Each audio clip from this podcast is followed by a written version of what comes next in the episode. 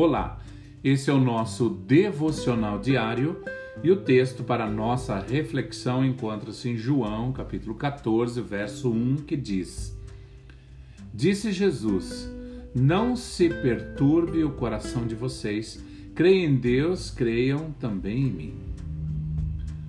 A maioria das pessoas hoje em dia está com o coração ansioso, angustiado, preocupado, triste, aflito. Mas Jesus não quer que fiquemos assim. Existem coisas que estão tirando o nosso sono, mas Jesus já pagou o preço para que sejamos livres da perturbação. Isso não quer dizer que não teremos problemas. Jesus disse que teríamos aflições, sim, mas ele venceu o mundo e não devemos deixar que os problemas nos dominem.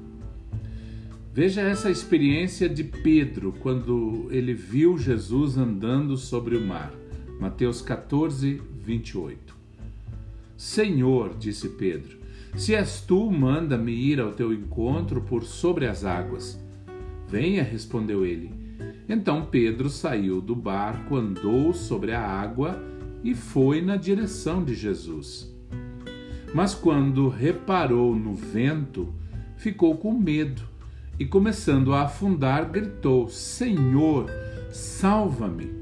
Imediatamente Jesus estendeu a mão e o segurou e disse: Homem de pequena fé, por que você duvidou?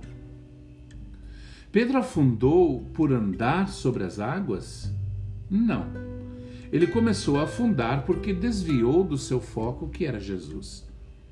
Ao se distrair com os ventos contrários, ele teve medo, ele duvidou, ele deixou o medo dominar. E quando o medo se instala, a fé se cala. Os problemas virão, a tempestade tentará nos derrubar, mas precisamos crer que Jesus está lá na frente à nossa espera.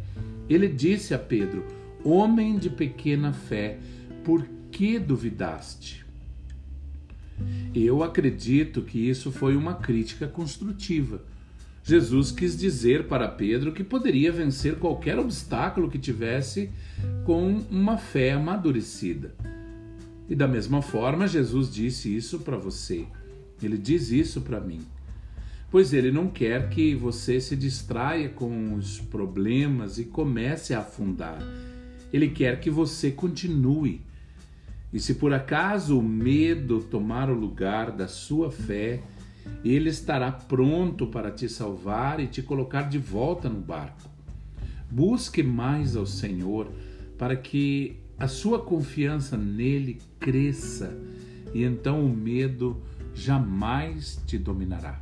Que você tenha um excelente dia.